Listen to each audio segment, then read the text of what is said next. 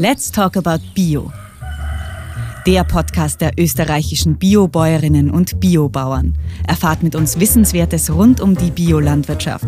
Zum Beispiel, dass man Bio-Lebensmittel immer am EU-Biologo erkennt. Und begleitet uns zu ExpertInnen und Biobetrieben im ganzen Land. Diese Podcast-Folge wird unterstützt von Bund, Ländern und Europäischer Union. Hallo und herzlich willkommen wieder zu einer neuen Folge von unserem Podcast Let's Talk About Bio. Ich bin der Bernhard von der Bioernte Steiermark und zu Gast ist bei mir die Margret de Kolle. Magst du dich kurz vorstellen, Margret? Ja, danke für die Einladung. Ich bin die, äh, die Bayerin, die das erste Mal Bio-Schnittblumen angebaut hat, biozertifiziert in Österreich. Und ich denke halt, dass Landwirtschaft die ganze Pflanzenwelt umfasst und nicht nur das Futter, und deswegen gibt es mich, dass auch an das Kreative und an das Seelenfutter und zwar an die Blumen gedacht wird. Ja, du sprichst es schon an. Also du bist die erste Bio- Schnittblumenbäuerin Österreichs. Und wenn man so auf der Website und Co. schaut, dann denkt man vielleicht nicht unbedingt an Landwirtschaft sofort, aber auch beim Bioblumenanbau handelt es sich um Landwirtschaft und das heißt, es geht um die EU-Bio-Richtlinien. Und da werden wir heute genauer reinschauen, was es eigentlich darauf ankommt und warum es so wichtig ist, dass auch Blumen biologisch angebaut werden können. Ja, was mich vielleicht äh, mal interessieren würde, ganz von Anfang an, ähm, hättest du es dir vorstellen können, jetzt als Kind, dass du mal Bäuerin wirst? Ich habe mir das als Kind überhaupt nicht vorstellen können, Bäuerin zu werden. Also meine Oma hat einen kleinen Hof gehabt. Ich komme jetzt aber nicht unmittelbar aus einer bäuerlichen Umgebung. Ich habe auch keine, keine bäuerlich-gärtnerische Ausbildung. Aber was ich schon immer gern gemacht habe als Kind, war Blumen gepflückt. Äh, und ich habe gern bastelt und geredet. Und das tue ich heute nach wie vor gern. Und dass ich das jetzt wirklich beruflich machen darf, das nehme ich wirklich als Geschenk des Universums. Aber es war jetzt nicht ein vorprogrammierter Weg. Das war es auf keinen Fall.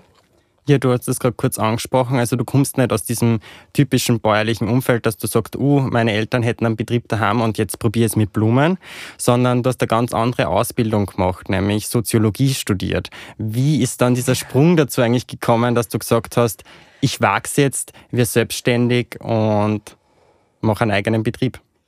Ja, du hast ja schon gesagt, wir haben ein bisschen Zeit. da braucht man vielleicht noch viel mehr Zeit.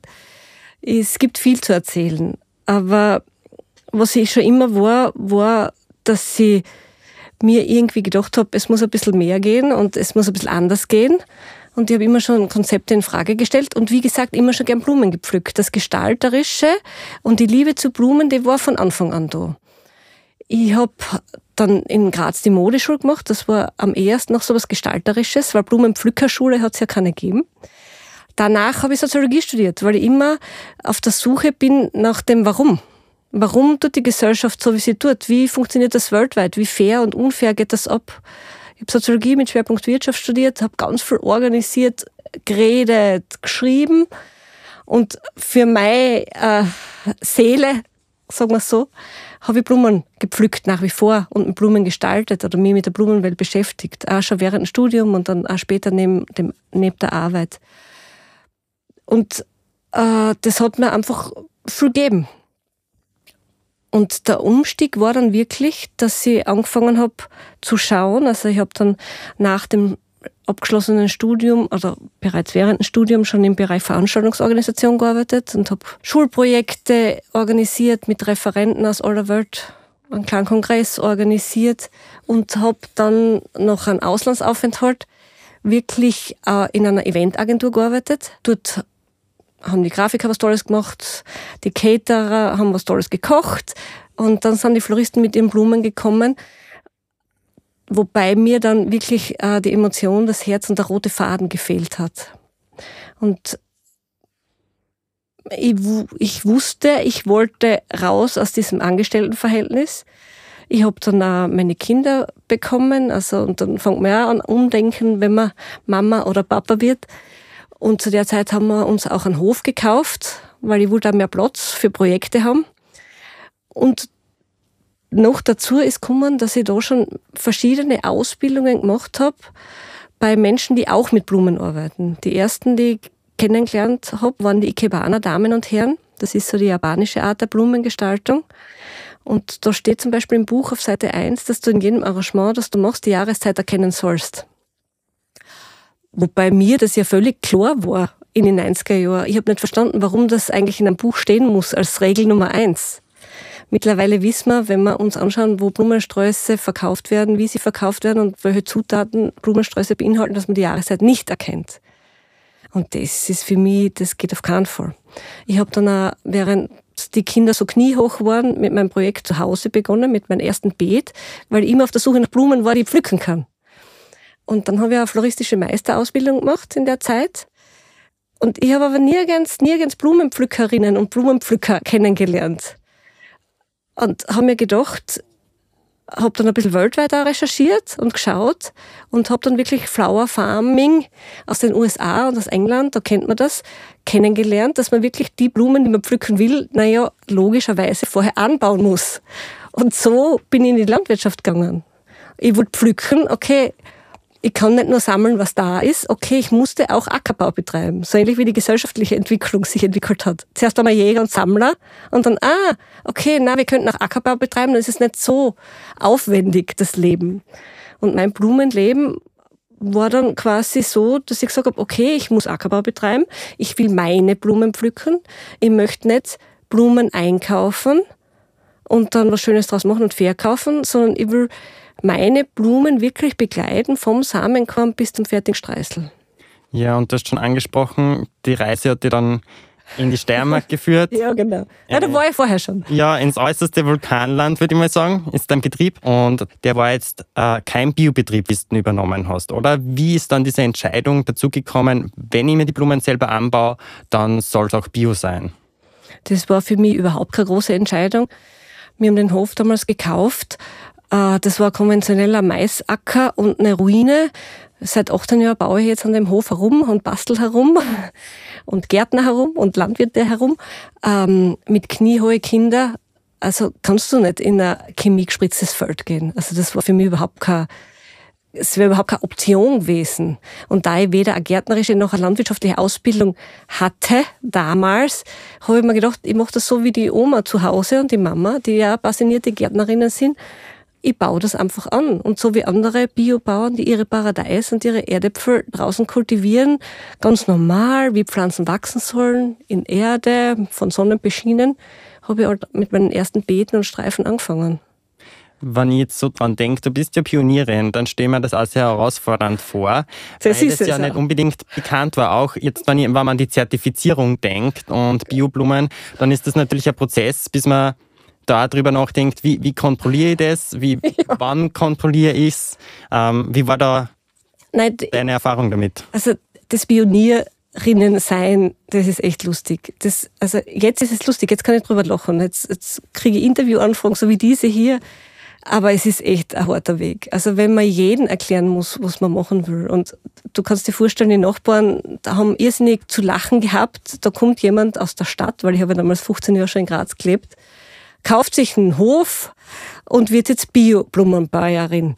Also ja, es gab zu lachen und ja, aber es hat keine Alternative gegeben. Was war jetzt eigentlich die Frage?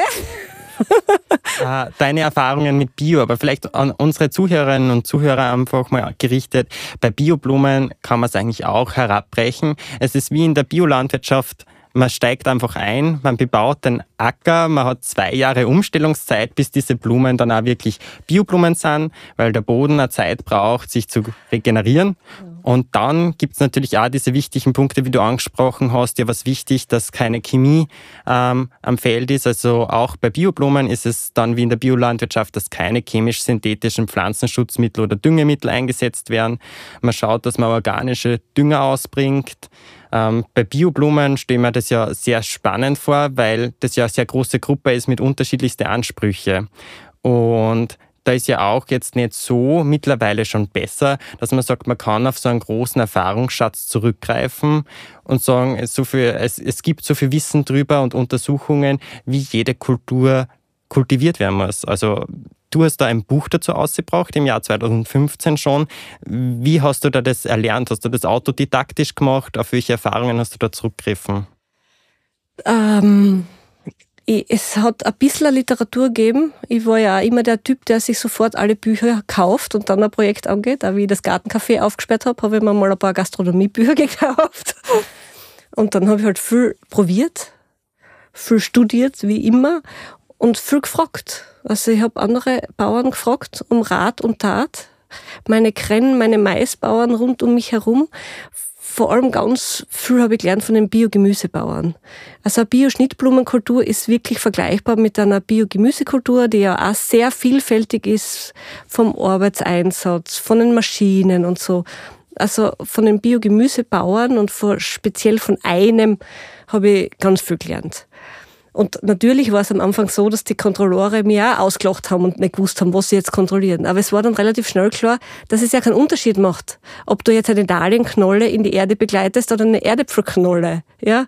Und dann wächst halt das Erdäpfelkraut oder die schöne Dahlie daraus. Ja? Aber es ist ein Prozess, mit der Natur zu arbeiten, mit Pflanzen zu arbeiten. Es macht keinen Unterschied, ob ich die Stiel jetzt, das Stielchen jetzt in die Vase stecke oder aufs Teller lege. Und viele Blüten sind ja auch essbar. Genau, bei der Dahlia hätte man jetzt zum Beispiel beide Optionen. Genau. Ja, ich mag da ein ganz ein nettes Zitat von dir einbringen, das du in dem Buch hast, nämlich Blumen sind Nahrung für die Seele. Also man kann sie essen, viele Blumen, muss man aber nicht, aber trotzdem, eine Blume berührt irgendwie immer. Und Du hast auch die, die, die Entwicklung vom Menschen schon mal kurz angesprochen und vom Sesshaftwerden. Und wenn man jetzt so schaut, man denkt vielleicht dann immer an die Landwirtschaft und der Mensch ist sesshaft geworden und an Lebensmittel. Aber auch die Blumen begleiten uns ja schon eine lange Weile. Man muss jetzt nur daran denken, an ägyptische Grabbeigaben oder Co. Warum glaubst du, ist es so, dass es uns dann die Blume immer mitbewegt? Ja, wir sind halt also wir sind schon auch Tiere, mehr oder weniger. Aber Kunst, Kultur, Musik, Blumenschmuck begleitet uns. Du hast völlig recht und das ist ganz ein wichtiger, wichtiger Punkt für mich. Alle wichtigen Rituale werden nach wie vor in vielen Kulturen, fast allen, mit Blumen begleitet, mit Blumenschmuck begleitet, der vergänglich ist. Die Vergänglichkeit spiegelt unser Selbst wieder und der Blumenschmuck, auch wenn er nicht zum Essen ist oder eben der Zweck ein bisschen weiter weg ist von uns, nicht nur bauchbezogen, äh, tut was mit uns. Er berührt uns und er markiert einfach besondere Momente. Eine Taufe, eine Hochzeit, ein Begräbnis. Blumen können uns trösten. Blumen können uns freuen. Mit Blumen kannst du entschuldigen. Ja, das ist was ganz Kostbares. Und mir hat das ja auch bestärkt. Ich habe ja in meiner Ausbildungszeit bei den Floristen, waren wir öfter im Großhandel einkaufen. Das ist eine Halle voller Blumen. Das ist ja super, eine Halle voller Blumen. Es hat aber keiner gelächelt, weder die Verkäufer noch die Einkäufer. Das hat keinen mehr berührt. Und da habe ich mir gedacht, oh, oh, oh, oh das ist das Schlimmste, was passieren kann. Ich sehe mich ein bisschen so als Blumenbefreierin, weißt mhm. Also das ist ja. echt ganz arg, das darf nicht passieren. Da reden wir eh gerade ein bisschen vom Status Quo, wenn man uns anschaut, die Blumenindustrie. Ähm, und was da eigentlich die Herausforderungen sind. Weil wir könnten jetzt sagen, wir reden in einem Podcast über Bioblumen. Ist das nicht ein bisschen abgehoben, ein Luxusprodukt? Aber vielleicht schauen wir einfach mal drauf, was, warum es jetzt aus unserer Sicht, aus deiner Sicht vielleicht wichtig wäre, aber auch in zum Beispiel im Bereich Blumen über nachhaltigere Ansätze zu denken. Was sind so die Herausforderungen, die aktuell bestehen? Du hast recht, es ist sicher irgendwo ein Luxusprodukt, aber ich meine, ein Blumenstrauß halt eine Woche und eine Flasche Wein halt einen Tag oder einen Abend in toller Gesellschaft, ja, ist auch ein Luxusprodukt. Und das leisten wir uns halt ab und zu. Und es ist sehr wichtig, danke, dass du fragst, dass man beide Seiten betrachtet. Das ist nicht nur die liebe Blumenspielerei. Und mein Bub hat einmal gedacht, ah, die Mama, die macht so Bio-Blumen, ist ja lieb. Äh, wenn man aber Untersuchungen anschaut, wie viel Chemie da drinnen steckt, in einem konventionellen Blumenstrauß. Nämlich bis zu 37 Kontaktgifte. Und der Kontaktgift heißt, du hast gesundheitliche Schäden, wenn du das nur berührst. Geschweige denn auf deinen Komposthaufen haust, geschweige denn, dass man die Sozial- und Arbeitsbedingungen von den Leuten, die mit Blumen tagtäglich arbeiten, betrachtet. Also es ist immens, immens große Umwelt- und Sozialbelastung, was in der herkömmlichen Blumenindustrie passiert. Und Blumen sind ein Milliardengeschäft. Die sind wirklich ein Milliardengeschäft. Also das ist nicht nur so ein Nischi-Nischi-Produkt. Na, das ist wirklich ein großes Geschäft mit ganz viel Chemie dahinter. Und es ist zum Beispiel auch so, dass es im Schnittblumenbereich keine Grenzwerte gibt. Das ist nämlich spannend. Im Lebensmittelbereich habe ich überall Grenzwerte, die nicht überschritten werden dürfen. Im Bio natürlich noch die viel die niedrigsteren, ist eh klar, oder gar keine, die da vorkommen dürfen. Aber im Schnittblumenbereich gibt es überhaupt keine Grenzwerte. Und Untersuchungen haben gezeigt, dass sie bis zu 100 Mal mehr belastet sind wie ein konventionelles Gemüse zum Beispiel. Und da kann man sich vorstellen, da ist echt einiges, einiges zu sagen, zu erklären. Es gibt da Fakten und Untersuchungen, mittlerweile ganz viele, die das aufklären oder die, die versuchen, darüber zu reden. Danke, dass du mich jetzt eingeladen hast und nicht nur zu Muttertag und zu Valentin, wo alle über Blumen reden, sondern das ist ein Thema, das uns tagtäglich umgibt. Ja, das stimmt. Also natürlich Muttertag, weil du es aufgreifst, ist immer so ein Thema und wenn es näher interessiert, es gibt da auch zum Beispiel aus dem Jahr 2023 äh, wieder von Global 2000 einen Test dazu, die sich die Blumensträuße anschauen und eben, wie du gesagt hast, über 30 unterschiedliche Pestizide auf einem Strauß gefunden haben. Und wenn man sich das dann anschaut, ähm, im Supermarkt, das typische Angebot sind wahrscheinlich Rosen, die man wirklich ums ganze Jahr ähm, rundum kriegt. Und da müssen wir auch mal überlegen, wo sie herkommen. Das ist ja ein Thema, das du angesprochen hast. Und Rosen kommen beispielsweise auf Afrika. Es gibt dann mittlerweile Siegel wie zum Beispiel Fairtrade, die für Rosen ja schon Richtlinien anbieten. Das heißt, da werden dann existenzsichernde Löhne festgelegt. Es gibt Schulungen in Bezug auf Arbeitssicherheit und es gibt auch Sachen im Bereich Umweltschutz. Das heißt, wirklich, ähm, dass manche stark gesundheitsschädigenden Pestizide zum Beispiel nicht angewendet werden dürfen oder dass es für die Ressourcennutzung ähm, vom Wasser beispielsweise Regelungen gibt. Was mich da aber schockiert hat eigentlich in der Recherche ist trotzdem, ähm, was Konsumenten eigentlich fordern. Und Fairtrade Deutschland hat beispielsweise einen Satz, den ich gerne einbringen würde jetzt auf der Website, nämlich Verbraucher erwarten, dass Rosen möglichst makellos sind, ohne braune Flecken zu bekommen oder die Köpfe hängen zu lassen. Das ist ohne Einsatz von Pestiziden kaum möglich. Das Und dann wird das Ganze nun mal verschärft, nämlich Pestizidrückstände auf Schnittrosen sind unvermeidlich, da im Bioanbau in Gewächshäusern soweit überhaupt möglich keine marktfähigen Produkte entstehen können. So ein Blödsinn. Und weil, wie, wie ich mir das durchgelesen habe, so ich, ich, ich, will jetzt niemanden angreifen, wie ich mir das durchgelesen habe, ist mir einfach nur durch den Kopf gegangen, gehen wir da vielleicht in eine falsche Richtung? Ja, Muss es äh, immer die Rose sein? Wenn ich jetzt, ich kenne deine Sträuße und vielleicht reden wir einfach mal drüber, welche Blumen braucht es denn bei uns eigentlich? Also schaut ein Bio-Blumenstrauß anders aus, wenn er bei uns saisonal und regional ist? Oder kann man das gar nicht optisch unterscheiden? Zwei Sachen darf ich jetzt nicht vergessen. Erstens, nicht nur der Import ist vergiftet, sondern auch konventionell ist wurscht, ob das regional ist. Die verwenden genau die gleichen Gifte. Und Untersuchungen haben zum Beispiel bei den Rosen ergeben, dass die meist äh, pestizidbelasteten Rosen nicht aus Kenia sind, sondern aus Deutschland. Also das Bashen immer auf die Importgeschichten ist nicht richtig weil das ist so wie bei der Biolandwirtschaft. Das ist einfach ein Unterschied zur konventionellen Landwirtschaft. Und regional allein hilft gar nichts und Fairtrade hilft auch gar nichts.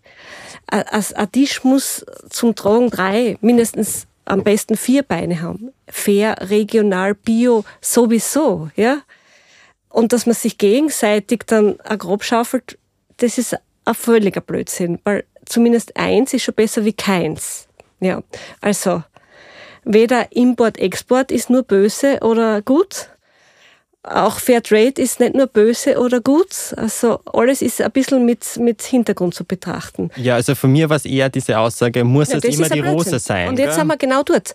Erstens gibt es wunderbare biozertifizierte Schnittrosen. Ist überhaupt kein Problem, das zu kultivieren. Das geht sogar im Freiland. Ja?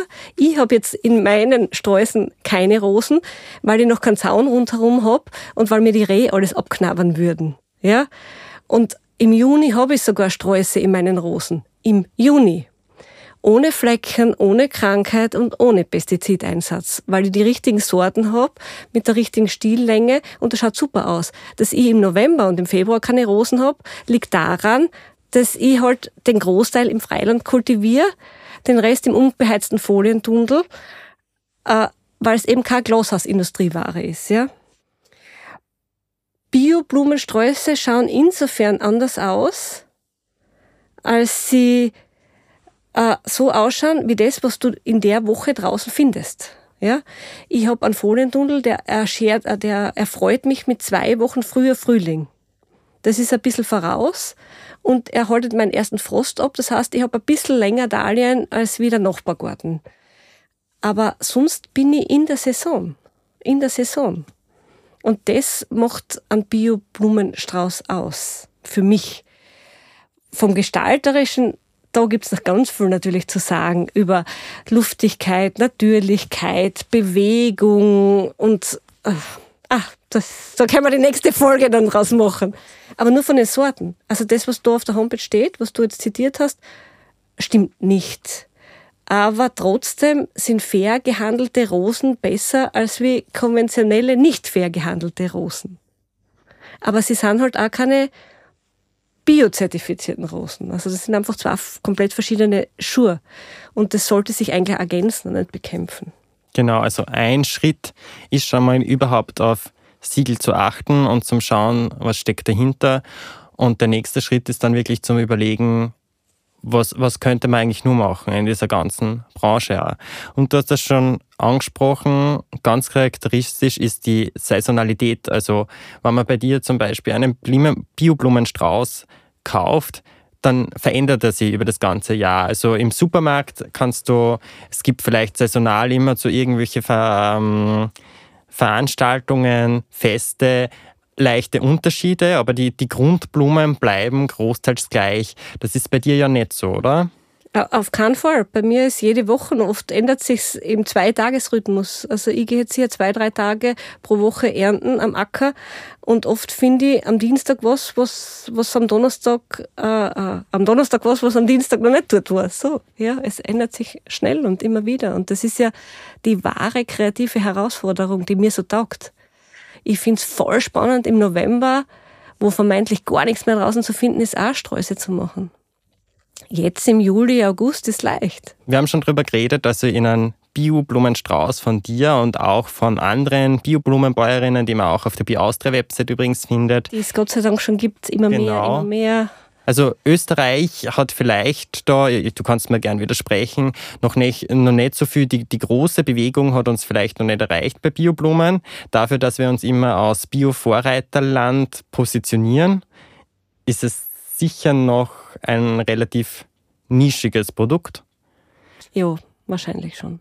Aber es scharren schon viele Damen und Herren in den Löchern. Also. Und das möchte ich vielleicht auch sagen für, für Leute draußen, die sich um eine Biozertifizierung oder für sowas interessieren. Äh, ich habe die Erfahrung gemacht, dass das viele Leute abschreckt, der Aufwand hin und her. Aber das stimmt überhaupt nicht. Wer das sagt, der kennt sich meist nicht aus und will sich vor einer Biozertifizierung drücken. Das sind so die Typen, die sagen, ach, die Kultur spritzt eh nicht, die mache nur den Zaun frei. Also davon halte ich gar nichts. Wenn Bio, dann wirklich biozertifiziert und dahinter stehen und dann den Kontrollvertrag unterschreiben. Und es ist wirklich keine Hexerei. Und es ist eigentlich eine Selbstverständlichkeit. Eigentlich sollte ja Bio das neue Normal sein. Ja. Und da also von wegen Kostenwahrheit und allem. Genau, und dann wäre dann auch wichtig, also man kann das dann auch leicht kontrollieren und dem Betrieb dann auch ums Biozertifikat bitten. Die sind auch ähm, online zugänglich und dann kann man schauen und nur wenn es wirklich auch ein Bio Zertifikat oben steht, eben die Blumen, dann sind es wirklich auch Bioblumen und man kann dem vertrauen. Ähm, was mich interessieren würde, du hast schon angesprochen, der Strauß wechselt übers Jahr, das heißt, es sind auch sehr viel Kulturen. Gibt es so einen typischen Ablauf, wie dann ein Bio-Schnittblumenjahr bei dir ausschaut? Die Tätigkeiten von Bodenvorbereitung über Anzucht, bis dann schließlich wieder die kalte Jahreszeit einbricht? Wie kann man sich da so ein Leben als Bioschnittblumenbäuerin vorstellen? ich weiß nicht, ob jetzt das typische Leben der, der Bioschnittblumen, also mein Leben, also die amerikanischen Flower Farmer, die haben ihre Hauptzeit wirklich April, Mai bis Oktober. Ja, da ist so die Haupterntezeit. Bei mir ist es eine Spur anders, weil ich von vornherein immer schon interessiert war, auch aus meinen Naturräumen Stiele zu schneiden, von meinen Hecken, Büschen und Bäumen. Und weil ich interessiert bin auch an vielen anderen Werkstücken. Deswegen finde ich das spannend, wirklich ganzjährig zu arbeiten. Ja? Und es ist ja so, also im Jänner schlafen wir mal. da schlaft dann die Natur ein bisschen. Aber Ende Jänner fangen wir dann schon an, erste Saatgut zu sortieren, erste Stecklingsvorbereitungen. Und das Sehen beschränkt sich bei uns nicht nur auf die Frühlingssaison, also wirklich die Profis sehen jedes Monat. Und wir haben jetzt Juli, August bereits gesät, und zwar die zweijährigen Schnittblumen.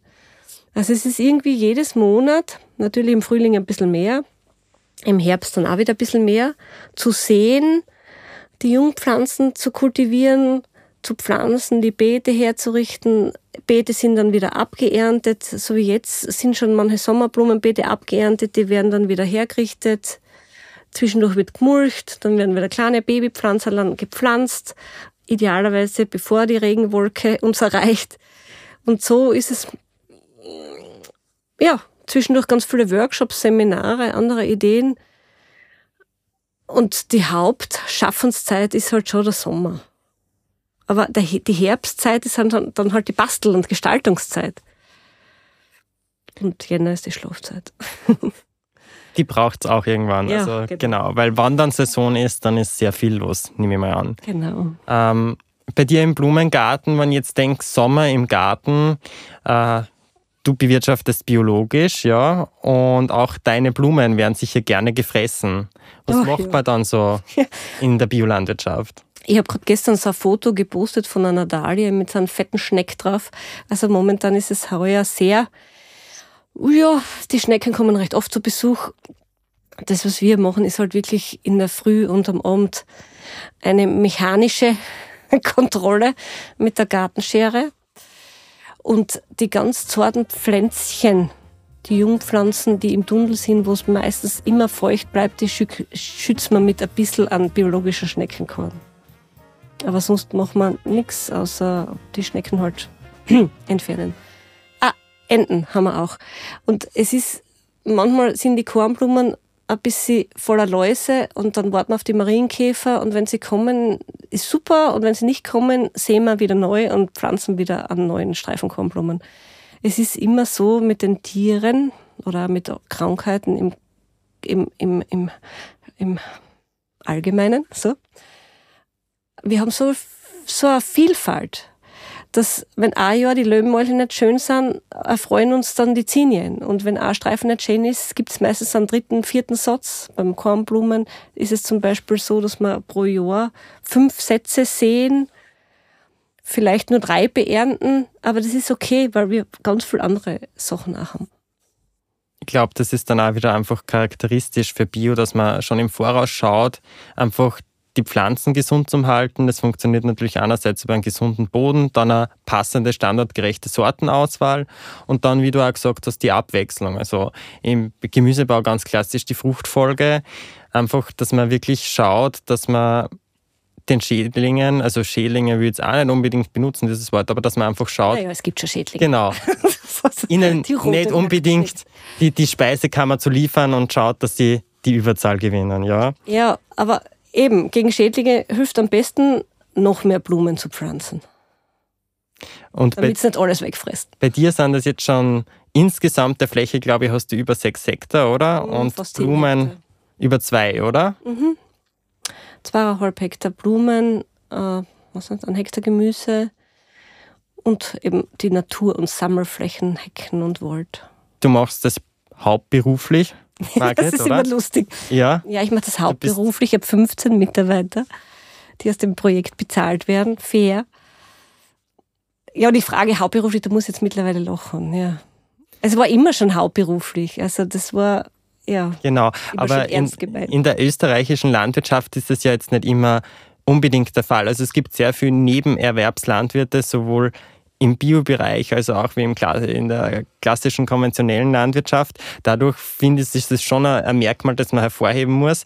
Ähm, aber wenn, wenn ich mir jetzt deinen Betrieb anschaue und diese Vielfalt, die du hast, dann ist es vielleicht für mich jetzt überfordernd, wo ich mir denke, oh, kann ich mir jetzt selber für mich Schnittblumen anbauen.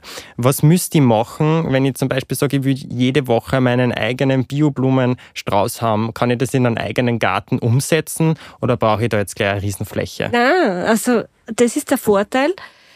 Ich glaube, für Bioschnittblumen brauchst du am allerwenigsten Fläche von allen Ackerkulturen. Ja? Bioschnittblumen kannst du auf alle Fälle in deinem eigenen Garten auch kultivieren. Da reicht ein Beet. wenn du ein bisschen ambitionierter bist, vielleicht 100 Quadratmeter, dann kann man schon ein bisschen mehr tun. Aber ich habe auch mit einem Beet angefangen. Wichtig ist, dass man die Augen offen hält, was man sonst noch dazu sammeln kann, weil ein Strauß entsteht ja nicht nur aus Blüten, große Blüten, kleine Blüten, längliche Blüten, runde Blüten, Blätter, Gräser, Zweige, alles Mögliche kann ein Strauß sein und braucht der Strauß auch, die ganze Vielfalt. Und Bio-Schnittblumen anbauen kann jeder. Früher hat äh, jeder Bauerngarten einen Teil für Blumen reserviert, wo man die Kapelle oder die Kirche oder Blumen einfach im Haus auch verwendet hat. Das hat sich leider ein bisschen aufgehört. Aber ich bin ein, für ein Revival der Blumengärten. Hast du da irgendwie so diese Top 5 Einsteigerblumen, aus denen ich mir einen schönen Strauß schon basteln kann? Also wo ich viel. Naja, was äh, für ein Schnittblumenprojekt, und ein Beet ist bereits ein kleines Schnittblumenprojekt, unerlässlich ist, sind Dahlien. Die fangen jetzt bei mir so richtig an zu blühen und Dahlien sind ja, die, die Damen und Herren, die heute zu Besuch waren bei mir, haben auch gesagt, sie sind sehr aufwendig, weil man sie ja alle Jahr aus- und eingraben muss. Aber dafür, dass sie von Ende Juni bis Oktober blühen und für jeden Stiel, den man schneidet, zwei Stiele nachwachsen, sind sie eigentlich überhaupt nicht arbeitsaufwendig. Also es gibt kein Schnittblumenprojekt ohne Dahlien. Wunderbar dazu sind natürlich so die, die Sommerblüher wie Kosmen, Tagetis, Sonnenblumen, Kornblumen, Skabiosen. Das macht einfach Leichtigkeit. Ich bin da gern Gräser und Blätter in die Sträuße und zwar nicht nur außen rundherum, sondern auch innen hinein. Und manchmal bestehen meine Sträuße nur aus Blätter oder nur aus Grün. Das finde ich spannender. Das ist wichtig. Für den Frühling braucht man natürlich Narzissen und ein paar Tulpen vielleicht. Für den Herbst braucht man ein paar Chrysanthemen. Ja, so, da kommt man schon, schon einmal ein Stück weiter. Und für alle, die es gerne ausprobieren wollen, das klingt vielleicht jetzt gerade viel, aber eigentlich kann man da im, im Frühjahr starten bei den meisten Kulturen, die du gerade genannt hast und schon im Sommer habe ich die Möglichkeit, einen Strauß zu ernten, oder? Also weil vieles davon sind einjährige Blumen, die wirklich im gleichen Jahr dann schon wunderschöne Blüten liefern. Das ist ein Riesenvorteil, so wie du sagst, einjährige Blüten, die heißen deswegen einjährige Blüten, weil du im ersten Jahr schon einen Kübel schneiden kannst. Äh, aber auch mehrjährige Kulturen und auch zum Beispiel die zweijährigen Kulturen. Im Schnittblumenbereich hast du den Vorteil, dass du nicht aufs Frühlingsjahr warten musst oder nicht auf den Frühling warten musst, sondern auch zum Beispiel jetzt mitten im Sommer starten könntest, indem du Zweijährige siehst, die heuer noch ihr Jobviertel machen und nächstes Jahr dich zu Muttertag idealerweise mit Blüten beschenken. Also du kannst jederzeit einsteigen. Das ist ja super. Genau, und der Herbst bietet sie dann natürlich auch für alle Blumen an, die quasi Fröste vielleicht sogar brauchen oder aushalten und genau. dann schon im Frühjahr genau. durchstarten können. Genau. Jetzt würde ich auch gleich zu den persönlichen Fragen am Schluss schon kommen, Margret. Und fange mit einer Frage an, die bei unseren Gästen nie sehr beliebt ist. Hast du eine Lieblingsblume? Nein, ich habe ja kein Lieblingskind. Nein. Äh, ohne Dahlien geht's nicht. Sie ist nicht meine Lieblingsblume. Naja, doch. Nein, nein, das kann man nicht sagen. Aber ohne Dahlien geht's nicht. Die haben einfach so viel Energy und so viel Power. Ich habe 200 Sorten nur Dahlien. Ja, auf die stehe ich schon sehr, sehr, sehr, sehr. Das stelle mir natürlich auch schwierig vor. ähm, das ist natürlich dann auch, wenn du Bioblumen machst, Bio-Saatgut bzw. Bio-Knollen. Äh, wie, wie hast du da gestartet, dass du zu so einer Sortenvielfalt kommst? Naja, ich habe halt immer gesammelt, getauscht und mich gekümmert um Knollen. Und äh, Dahlien zum Beispiel tue ich auch nicht nur über Knollen weitervermehren, sondern auch über Stecklinge und, und eigenes Saatgut. Und dann entstehen auch immer wieder neue Sorten und tolle Überraschungen. Dann, damit wir uns gar nicht mehr zu lange aufhalten, würde mich auch noch sehr von dir interessieren, ähm, was sind vielleicht so wichtige Learnings, die wichtigsten Punkte, wenn du sagst, man mag jetzt selber mit Schnittblumenanbau beginnen? Was, was würdest du uns empfehlen, dass wir auf jeden Fall darauf achten sollen? Okay. Ähm, es ist vergleichbar mit einem Biogemüsebeet. Die Menschen fragen mich oft, ah, ich hätte auch gern so eine bunte Blumenwiese wie du, kann ich das einfach aussehen? Und erstens habe ich auch eine bunte Blumenwiese, aber vor allem habe ich einen Blumenacker. Ja? Und du weißt, eine Ackerkultur bzw. eine Gartenkultur, das braucht einen freien Boden. Und das kann ich nicht einfach so in die Luft und in die Wiese sehen. Ja?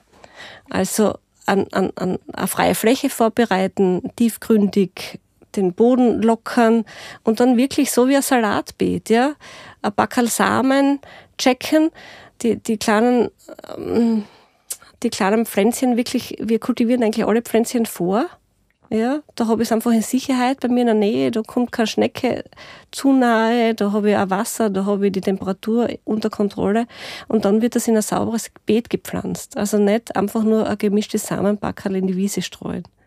Und wirklich so denken, meine Oma hätte nie einen Salatsamen in die Wiese gestreut und genauso ist es mit Schnittblumen. Und wenn man das irgendwie so im Kopf behält, ja, dann kann gar nicht so viel schiefgehen. Und es wird immer was schiefgehen. Und das ist das Schöne an der Gärtnerei. Du hast jedes Jahr die neue Chance, dass es anders schief geht und wieder nicht was anderes überrascht. Das hast du jetzt wirklich schön gesagt. Und ich glaube, es ist auch wichtig, sich das in den Kopf zu rufen, weil ja, das bunte, durchgemischte Blumenbeet ist natürlich immer so eine ideale Vorstellung. Das kann man auch mit einem Blühstreifen problemlos machen. Aber dann, wenn man halt wirklich ernten will, dann ist es einfacher. Es ist in der Reihe, man sieht, was ist wirklich meine Blume, was ist vielleicht das Beigrad, das ich aussortieren muss. Das ist sonst nämlich sehr herausfordernd, damit unterschiedliche Keimzeiten vielleicht, Keimzeitpunkte. Du kennst ja aus, du ja. bist super. Und jetzt würde mich von dir noch interessieren, ähm, Österreich, die EU hat ja große Ziele, wo es hingehen soll in der Landwirtschaft mit Bio. Also das ist 25 äh, Prozent Bio-Landwirtschaft in Europa. Ob wir jetzt in Österreich sagen könnten, das haben wir im Schnitt schon.